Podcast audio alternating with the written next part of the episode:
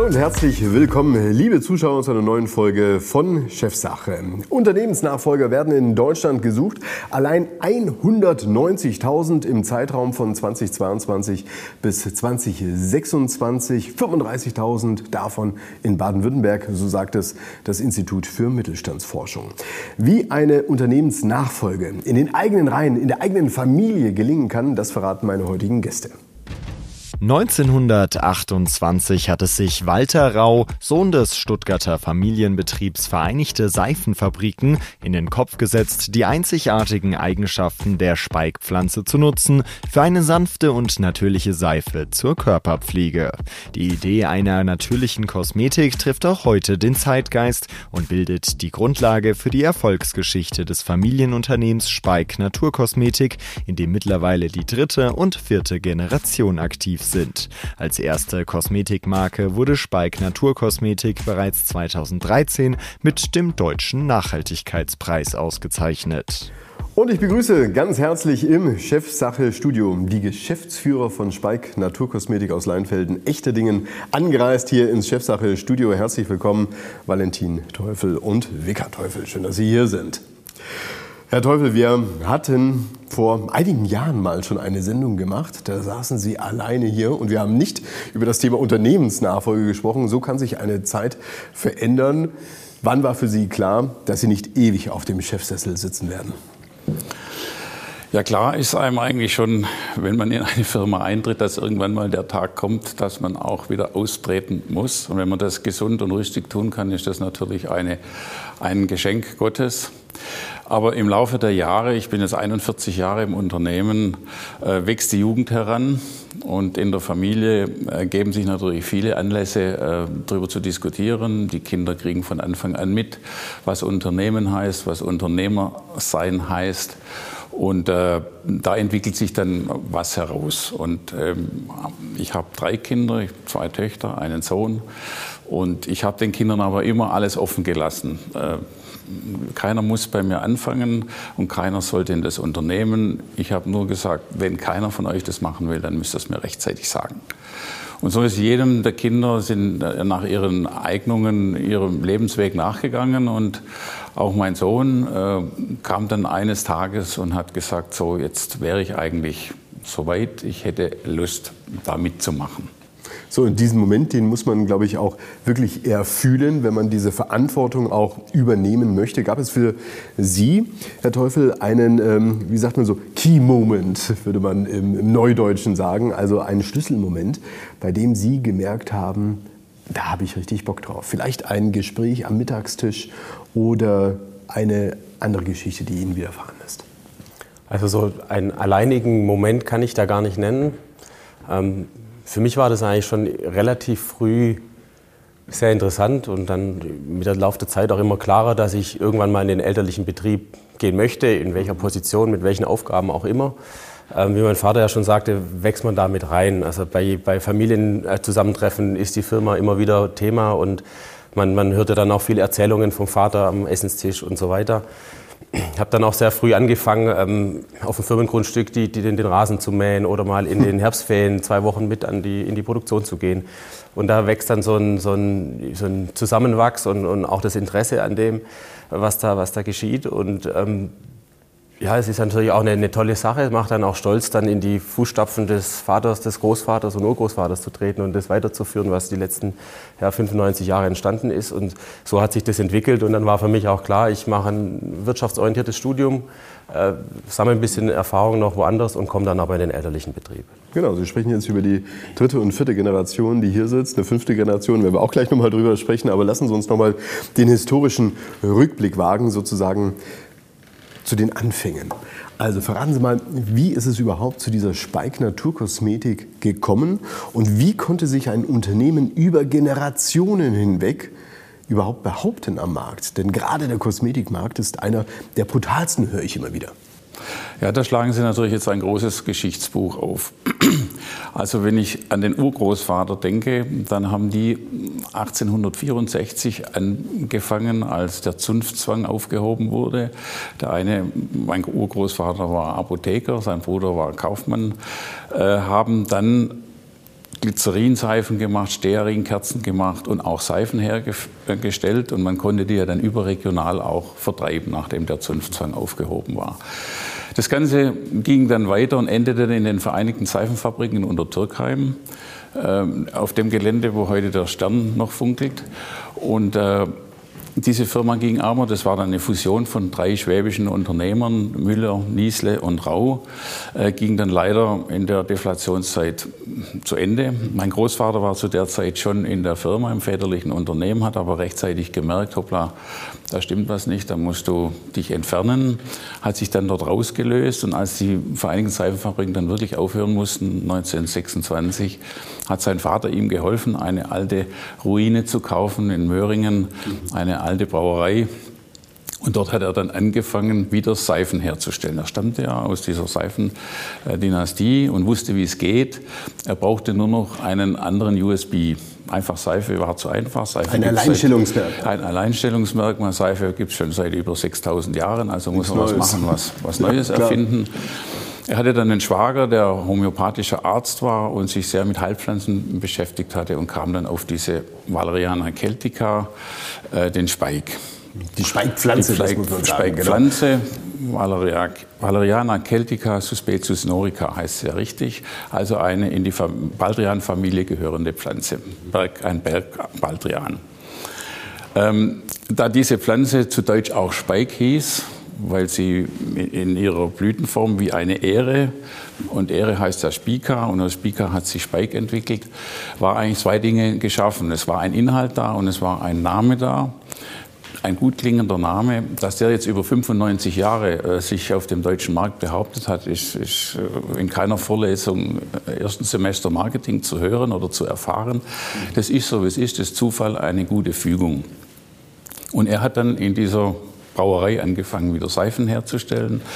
Nach Seifen kamen dann Rasierprodukte, Rasiercreme, Rasierseife und es ging dann hoch bis in die Kosmetik äh, von Kopf bis Fuß letztendlich. Und da sind wir heute angelangt und machen zertifizierte Naturkosmetik, weil man eben damals schon Naturprodukte in die Produkte eingearbeitet hat, ohne dass es Natur rundum war, sondern es war was Natürliches im Produkt drin und das hat damals schon ausgereicht. Heute sind die Anforderungen anders. Und damit haben Sie ja letztendlich einen Zeitgeist aktuell in Ihrem Produktportfolio enthalten, der wichtiger denn je ist.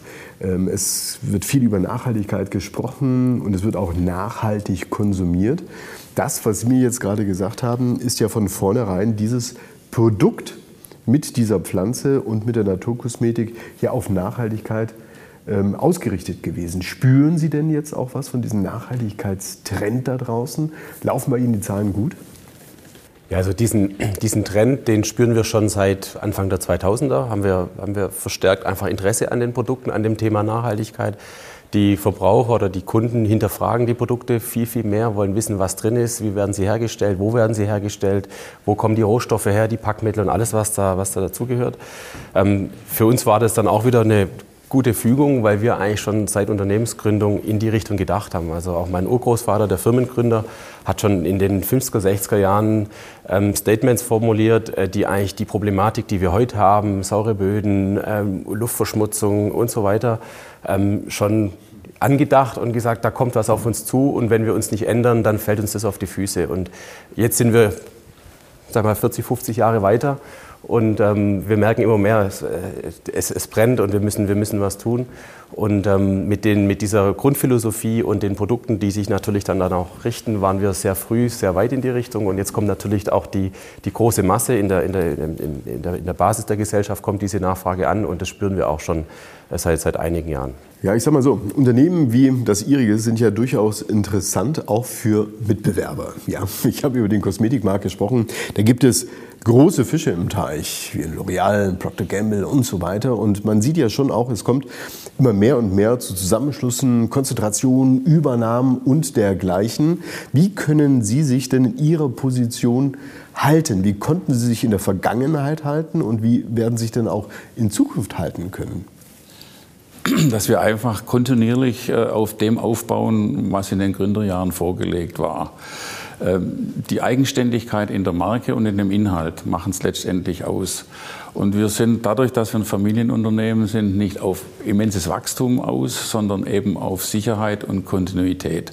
Und ähm, das ist ein gewisser konservativer Verbraucher letztendlich, der das auch dann honoriert und braucht. Jetzt kommt die junge Generation dazu, die alles hinterfragt. Und bei dem Hinterfragen können wir halt gewisse Geschichten erzählen aus der Vergangenheit, so wie, es wir, wie wir es heute tun und dass wir heute praktisch äh, soziale Projekte haben mit, mit Almbauern aus der Region etc. Das hochinteressantes Thema, was die Jugend dann letztendlich auch wieder ans Produkt bringt. Aber ist zugleich auch ein Pulverfass, will ich mal so sagen. Lassen Sie uns mal ein bisschen über das Pulverfass sprechen. Ja?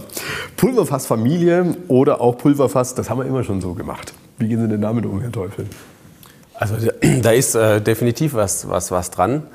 Ähm, ich glaube, man kann dieses Pulverfass oder kann aus dem Pulverfass ein bisschen die, die, die Explosivität nehmen, indem man ähm, von beiden Seiten einfach auch eine gewisse ähm, Verständnis für die andere Seite aufbringt. Mhm. Ähm, wir haben viele Themen, über die wir diskutieren, größere und kleinere. Ähm, Im Grunde verstehen wir uns aber sehr gut und äh, sind uns dann eigentlich immer im, in der Sache und im Ziel einig. Und ähm, ich glaube, das ist, das ist das, nur, nur so kann es funktionieren. Wenn man ein Interesse hat und das lang, lang nach vorne gerichtete Interesse dann auch äh, das Ziel ist, dann, dann kann man diese kleinen Pulverfässchen, die da entstehen, auch wieder ganz gut aus dem Weg räumen. Also mhm. wir, wir, wir haben auch mal hitzigere Diskussionen, das ist, äh, glaube ich, ganz normal. Es wäre ja auch schlimm, wenn es Gibt es Gewinner am Ende oder wie läuft das dann? Ah, ich würde sagen, ich würde sagen 50, 50, 50, genau, warum?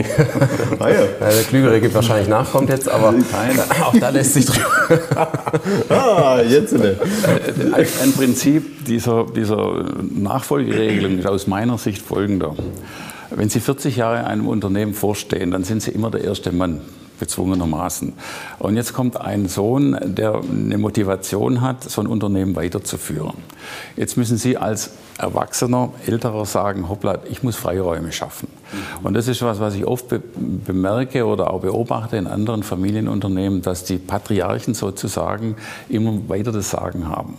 Und da müssen sie einfach zurücktreten, dass sie die Motivation der Jugend ausnutzen auf gut Deutsch gesagt, also lieber langweile ich mich mal im Unternehmen und er hat die Hände voll zu tun, wie ich lade mir alle Arbeiten auf und er weiß nicht, was er tun soll. Äh, dann führt es nämlich dazu, dass er die Lust verliert. Und man muss sich natürlich auch als Nachfolger profilieren können, auch gegenüber der Belegschaft, ja, gegenüber den Lieferanten, gegenüber den Kunden und so weiter.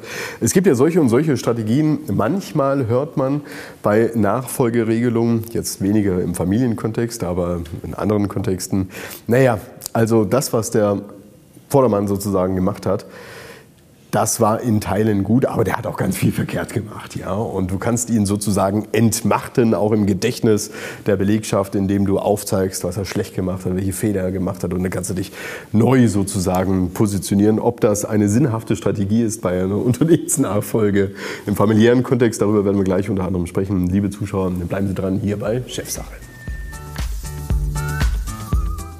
Hallo und herzlich willkommen zurück, liebe Zuschauer bei Chefsache. Bei mir sitzen Wickhardt und Valentin Teufel, beides Geschäftsführer von Speik Naturkosmetik aus Leinfelden, Echterdingen. Wir sprechen über das Thema Unternehmensnachfolge und ich hatte vorhin ein bisschen provoziert, Herr Teufel.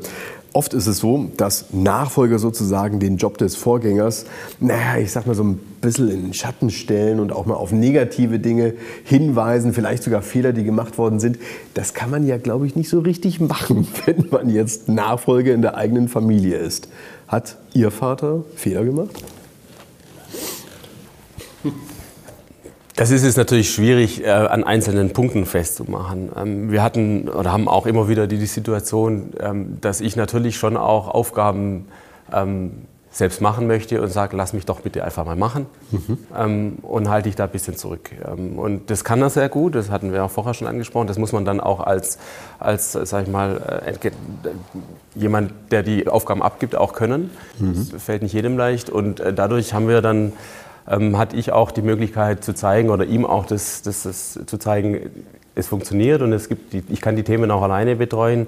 Er hat so ein bisschen auch gesehen, okay, es funktioniert tatsächlich und mir dann auch das Vertrauen geschenkt. Und ich glaube, das ist ganz wichtig, dass man dann auch das Vertrauen bekommt, eine Aufgabe zu machen.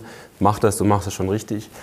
Ähm, insofern glaube ich, könnte ich jetzt auch gar nicht andersrum sagen, wo er große Fehler gemacht hat, weil man ja gar nicht oft weiß, wie wäre es gewesen, wenn man es anders gemacht hätte. es ist wie es ist. Ähm, alles in allem sind wir eigentlich sind wir sehr zufrieden. Mhm. Und ähm, jetzt geht es eben darum, die Zukunft weiterzuentwickeln. Und äh, da wird man auch sehen, entstehen sicherlich auch wieder an der einen oder anderen mhm. Stelle Fehler, äh, die man hoffentlich dann wieder ja, gut machen kann äh, und äh, dann am Ende dasteht und sagt, das alles in allem war es gar nicht so schlecht. Ist ja schon auch die Frage, Herr Teufel, wie lernt man? Ja? Und keiner kommt auf die Welt und macht immer alles richtig, sondern die Lernkurve, die steigt signifikant, vor allen Dingen auch mit den Fehlern, die man macht.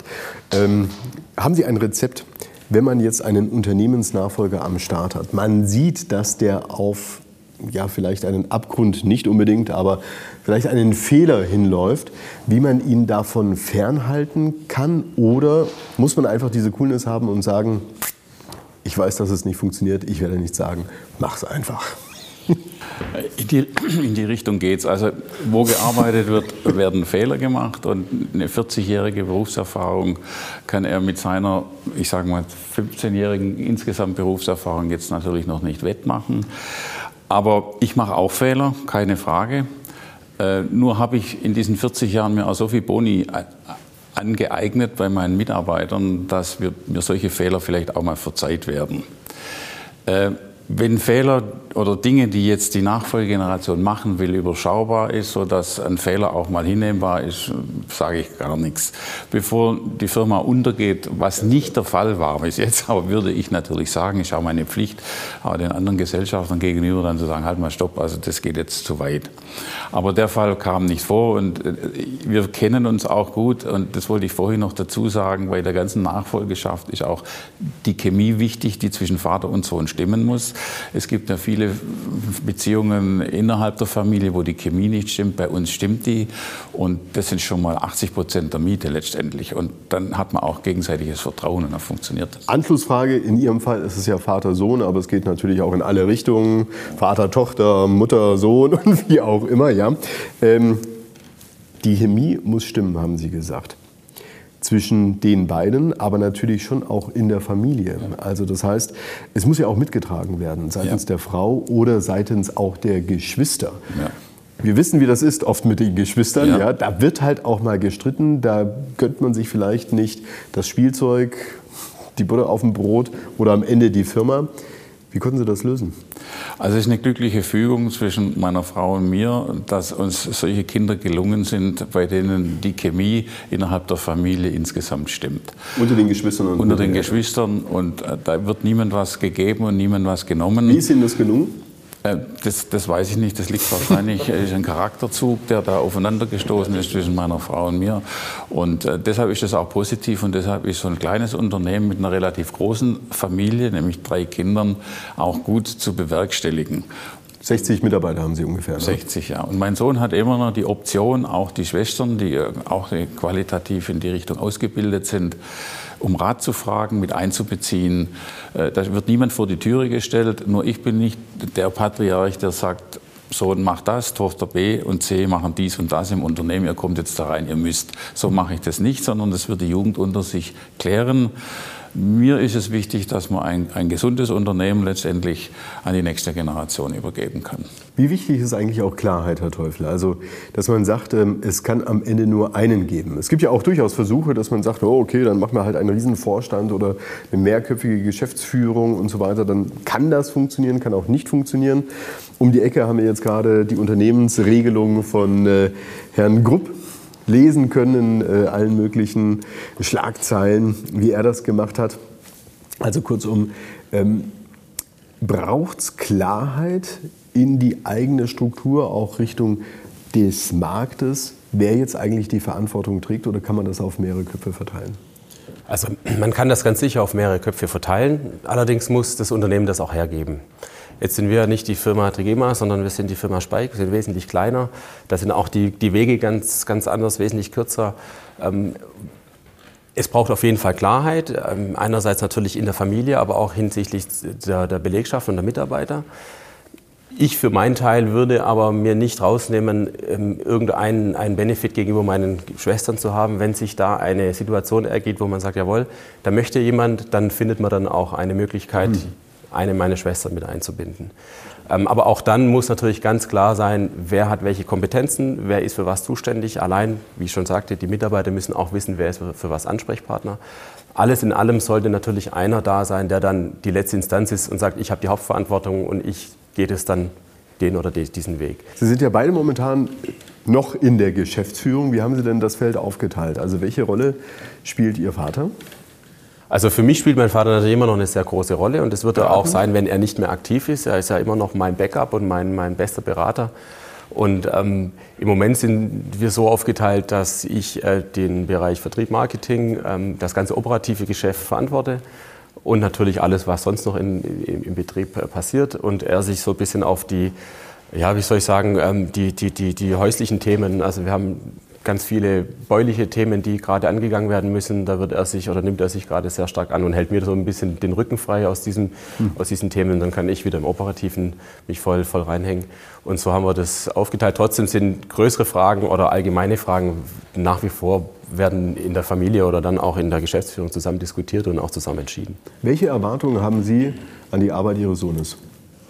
Ja, es gehört dazu, äh, zu wissen, er hat meine beiden Bereiche übernommen. Ich war immer der Außenminister bei uns in der Firma und wir haben einen sehr guten Innenminister. Also Innenminister heißt Finanzwesen, Buchhaltung, Personal etc. etc. Mhm. Und ich war immer Verkauf, Marketing, Export. Ähm, das war auch wieder eine glückliche Fügung. Ich musste niemandem was wegnehmen, um ihm was zu geben, sondern ich habe ihm jetzt die beiden Bereiche oder drei Bereiche übertragen und kann mich in den Hintergrund stellen. Ähm, ich arbeite auch nicht mehr voll. Ich bin so, so Dimido, also Dienstag, Mittwoch, Donnerstag noch in der Firma und ich werde es weiter reduzieren Sehr schön, müssen. Drei Tage Woche. Immer nächstes, nächstes Jahr steht bei mir der Siebener an und ähm, man, man soll dann also wirklich das auch bewusst so machen. Solange man die anderen noch erkennt, äh, soll man gehen und nicht, wenn man sie nicht mehr erkennt. Sie wissen, was ich hm. meine. Ja. Äh, Wetten das, als es zuletzt gezeigt ja, genau, ja, genau. Und deshalb ähm, hat er es da eigentlich leichter und ich eigentlich auch. Und ich, ich kann mich jetzt um die Themen kümmern, um die sich sonst eigentlich niemand so richtig kümmern möchte, weil dieses Thema Nachhaltigkeit, Klimaneutralität, effiziente äh, Arbeiten, Maschinenarbeit, Rückgewinnung von Wärme etc., Sonnenenergie, diese ganzen Themen, äh, in denen haben wir auch noch Nachholbedarf, hat ja jeder, muss ja jeder aufrüsten. Und dem nehme ich mich jetzt ein bisschen an und die anderen Sachen laufen von selber. Ist das denn ähm, auch hinsichtlich der Belegschaft klar zu managen? Wissen Sie, manchmal ist es ja so, bei Eltern, man kennt das ja mit, mit Kindern, ja, wenn Papa Nein sagt, dann geht man mal zu der Mama und da kriegt man wieder eine andere Information und so weiter und so fort. Also sprechen Sie da auch wirklich mit einer Stimme und haben Sie das auch nach innen aufgeräumt und versteht das auch die Belegschaft, verstehen das die Mitarbeiter und gehen Sie mit Ihren Werten und mit Ihren Zielen einher? Ja, absolut. Also es war auch, als ich dann in den Betrieb kam vor, vor sechs, sechseinhalb Jahren, ähm, ganz klar, dass ich komme und anfangs diese oder jene Aufgabe übernehme und dann auch Ansprechpartner dafür bin. Und genauso ist es dann jetzt, bin ich seit gut zwei Jahren auch mit meinem Vater in der Geschäftsleitung. Ähm, da habe ich meine Aufgaben und meine, meine, meine Aufgabenbereiche und die, die Mitarbeiter, die sind dann auch bei mir und äh, kommen dann für andere Themen zu meinem Vater oder wenn überhaupt dann über mich. Und das muss ich sagen, das ist auch was, was äh, problemlos funktioniert und ähm, die, die Mitarbeiter auch super annehmen.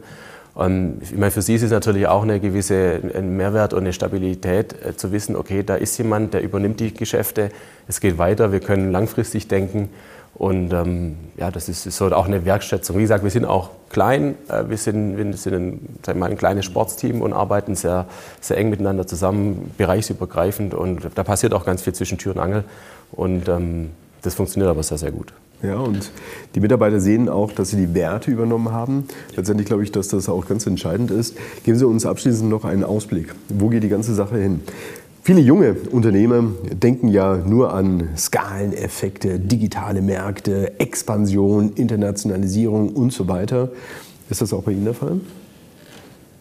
Würde ich so nicht an erste Stelle stellen. Also wir sind ein Familienbetrieb, wir wissen alle, jetzt seit 95 Jahren gibt es uns vierte Generation. Ähm, ich würde die Firma natürlich auch gern an die fünfte Generation übergeben. Das heißt, ich denke eigentlich in den... Die es schon gibt? Die es schon gibt. Die, äh, aber allerdings ist es dort noch, noch lang kein Thema.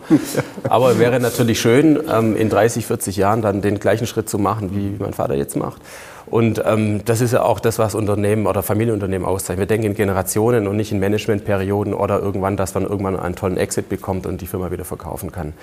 Ähm, insofern, natürlich muss die Firma wachsen, sie muss, sie muss auch entsprechend ähm, ja, wirtschaften und, und, was abwerfen, aber das ist bei uns nicht, nicht der, der, der, erste, äh, der erste Gedanke, der kommt, sondern es geht darum, das, was wir von unseren Vorfahren übergeben bekommen haben, in die nächste Generation weiterzugeben, bestmöglich zu entwickeln, aber auch das alles, sage ich mal, auf einem gesunden Niveau. Wenn das nicht mal ein wunderbares Fazit von Ihnen ist, in einem Satz nochmal zusammengefasst, Ihr Tipp für Unternehmensnachfolge in der eigenen Familie? Möglichst so weitermachen, wie wir es jetzt vorgelebt haben, weil es scheint ja aufzugehen. Warum soll man den Kurs ändern? Herzlichen Dank für das Gespräch. Herr Teufel, Herr Teufel, schön, dass Sie hier waren bei der Chefsache-Sendung, liebe Zuschauer. Herzlichen Dank fürs Einschalten. Schön, dass Sie dabei waren. Bis zum nächsten Mal in zwei Wochen. Dann sehen wir uns wieder. Bis dahin Ihnen alles Gute. Tschüss.